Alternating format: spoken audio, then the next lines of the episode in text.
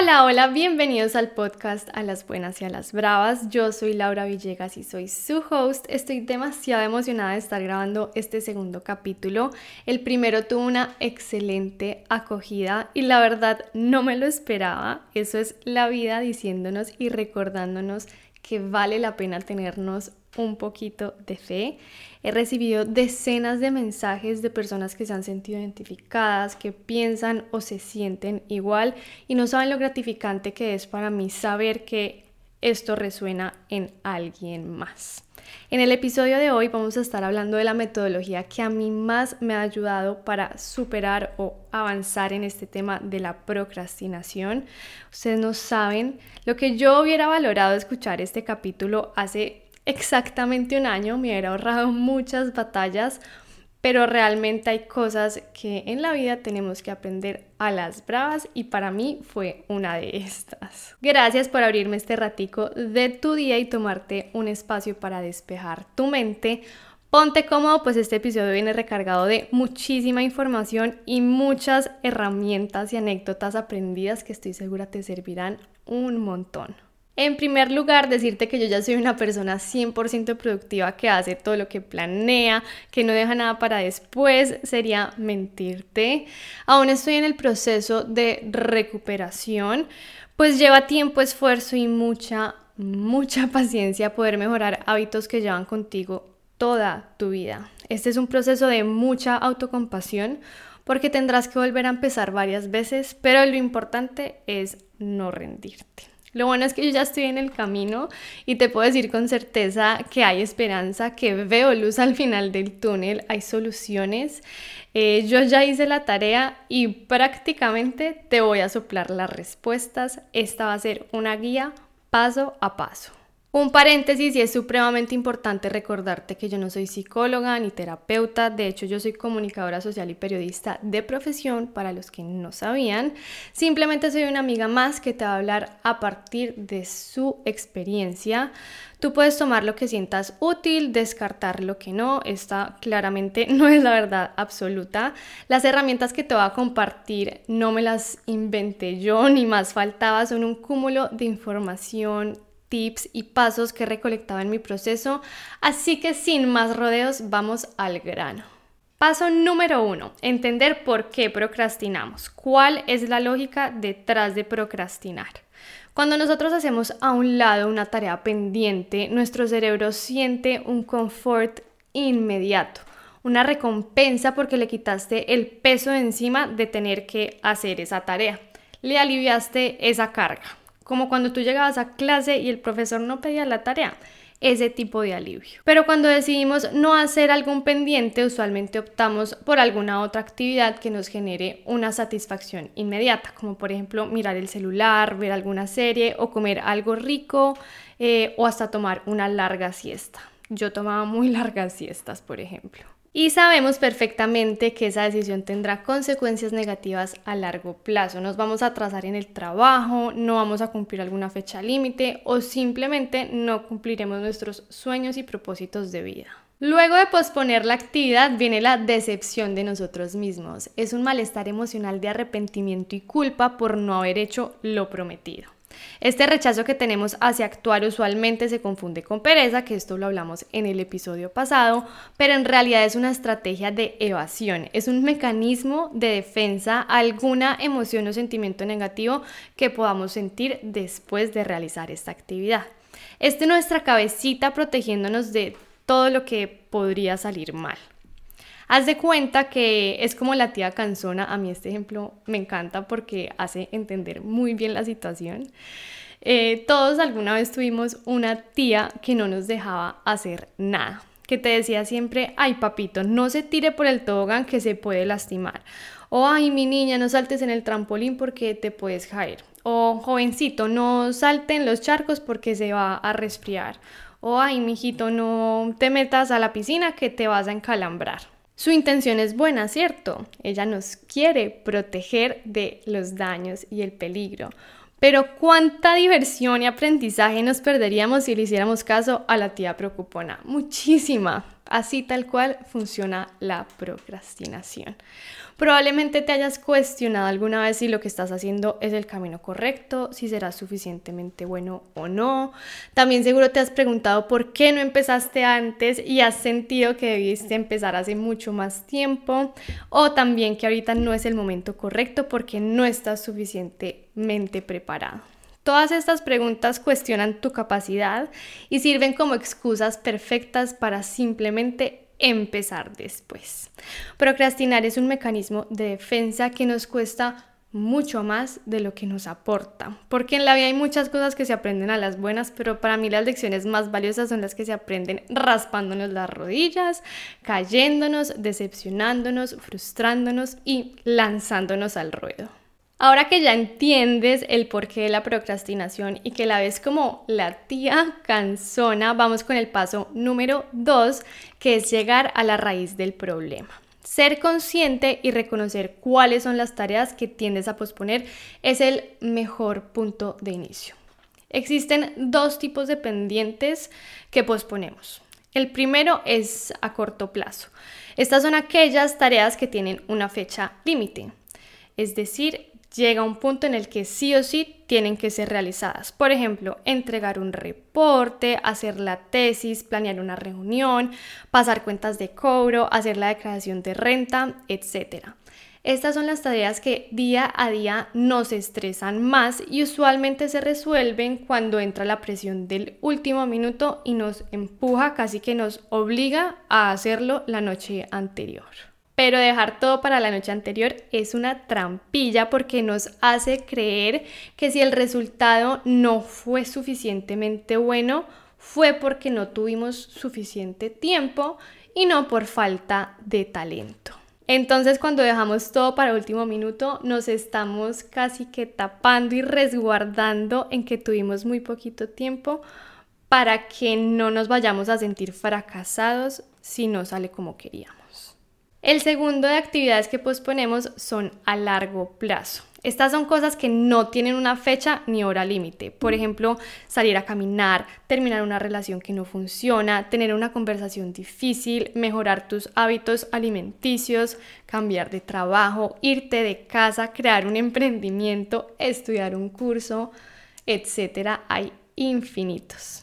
Este segundo tipo se dilata aún más ya que no existe ninguna presión que nos obligue a realizar esto y la mayoría de veces nos quedamos sin hacer nada, porque estamos hechos para cumplirle primero a los demás que a nosotros mismos. Yo prefiero fallarme a mis promesas que fallarle al compromiso con el jefe, porque para nosotros eso pareciera que fuera más importante. Si en este momento puedes, escribe en una hoja, en una nota del celular o simplemente piensa en tu cabeza la respuesta a estas preguntas que te voy a hacer.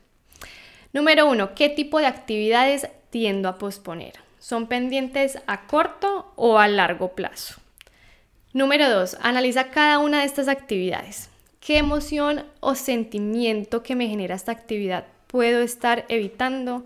Por ejemplo, cambiar de trabajo me puede hacer sentir incapaz de conseguir algo mejor o te puede hacer sentir inexperto o te puede hacer sentir que no tienes las capacidades suficientes para avanzar profesionalmente. Indaga en cada actividad para que reconozcas qué sentimiento te puede estar generando. Recuerda que puede ser desde aburrimiento, pereza o hasta inseguridades como no sentirte suficiente o miedo a que nadie te vea, que nadie te escuche. Número 3. Haz una lista con las razones por las cuales quieres realizar esta actividad y las consecuencias positivas que te traería hacerla. También vas a hacer una lista con las consecuencias negativas de realizar la actividad. Por ejemplo, algo que es obligatorio, un reporte a mi jefe y me da muchísima pereza hacerlo y lo llevo postergando semanas. Haz una lista de las consecuencias positivas, así no encuentres muchas. Número uno, voy a adelantar trabajo. Número dos, le puedo demostrar a mi jefe que soy una persona cumplida, organizada. Número tres, voy a alcanzar a tener algún tipo de retroalimentación para mejorarlo. Yo sé que pareciera muy rebuscado, pero toca hacerlo así. Y vas a encontrar las razones negativas eh, por las cuales no quisieras hacer esta actividad. Me va a quitar tiempo con mi familia, me hace sentir aburrido, me hace sentir pereza y luego tú vas a ir viendo más fácilmente que las actividades usualmente tienen muchos más beneficios que costos al realizarlas. Podrás reconocer los beneficios y costos de cada tarea. Esto al principio te va a costar un poco hacerlo, pero luego ya lo harás automáticamente en tu cabeza y esto te dará una perspectiva de que el beneficio es mucho mayor que el costo. Paso número 3. Esta es la herramienta que a mí se me ha hecho más útil de todas. Vas a diseñar una estrategia para poder cumplir lo que te propones. Qué maravilla, ¿cierto? Cuando pensamos en un objetivo de vida, lo vemos como un todo. Vemos el resultado final grande e imponente y solamente podemos pensar en la cantidad tan exorbitante de trabajo que nos va a tocar hacer para poder llegar a eso. Acto seguido, nos frustramos y tiramos la toalla. Diseñar una estrategia consiste en dejar de enfocarnos en el edificio y empezar a enfocarnos en los ladrillos. Es decir, vamos a desmenuzar la tarea lo más que se pueda en pequeñas acciones. Bueno, pero ¿por dónde empiezo? A mí me sirvió mucho empezar respondiendo esta pregunta. ¿Por dónde puedo empezar?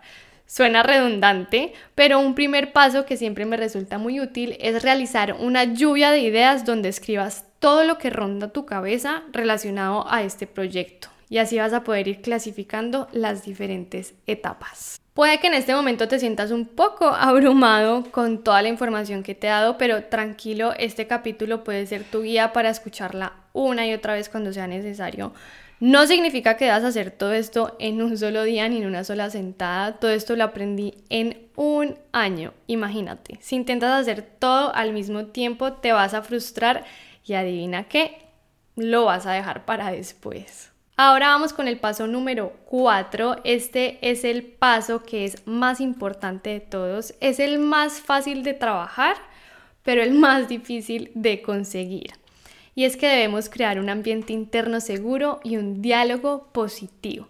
No te saltes esta parte porque sin ella de verdad no podrás ejecutar los puntos anteriores. Yo sé que llegamos a este punto y decimos, ay, sí, los sentimientos, las palabras, no sé qué, no importa, o sea, eso no parece tan útil, pero es indispensable. Nosotros somos muy buenos en autocriticarnos y procrastinamos porque tiene mucha lógica viendo lo vulnerables que podemos llegar a ser ante las críticas, ante el fracaso y ante no ser perfectos.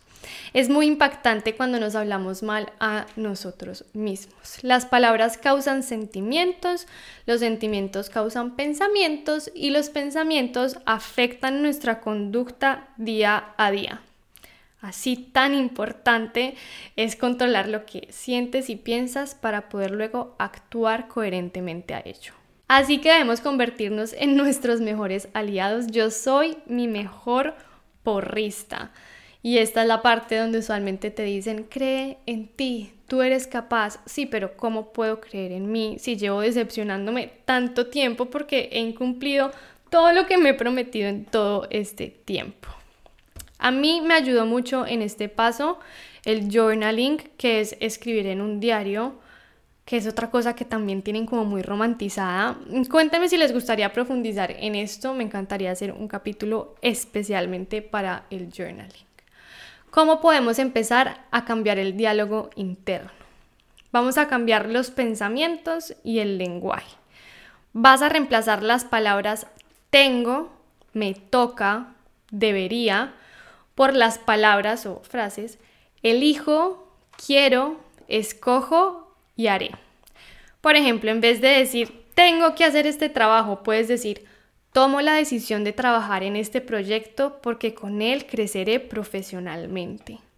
En vez de decir, me toca hacerlo, puedes decir, elijo hacer este trabajo porque trae estas cosas buenas en mi vida. En vez de decir, ah, yo debía haber empezado antes y debería estar mucho más avanzado en este proyecto, puedes decir, quiero empezar pronto este proyecto porque me llena de emoción.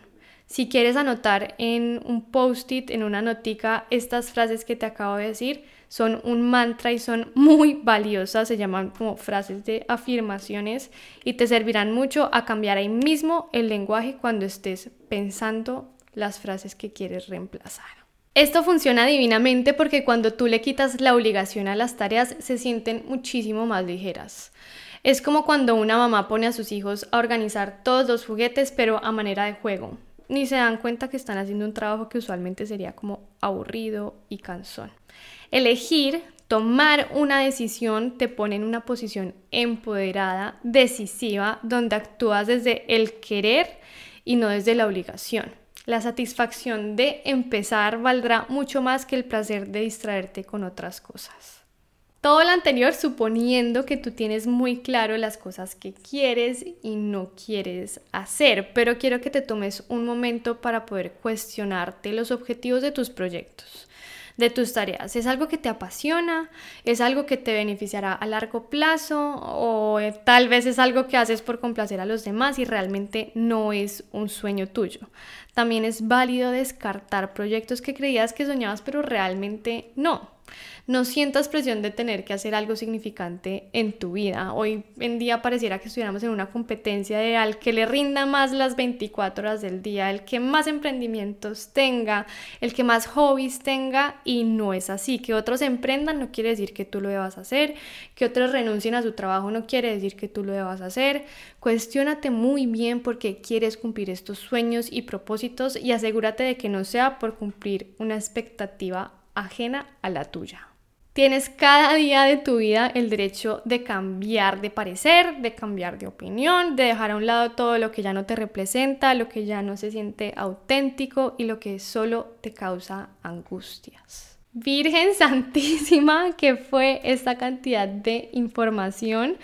Siento que hablé hasta por los codos, este episodio parece una enciclopedia, aunque intenté resumir lo más que pude porque sentía la urgencia de darles estas herramientas rapidito para que puedan empezar a trabajarlas.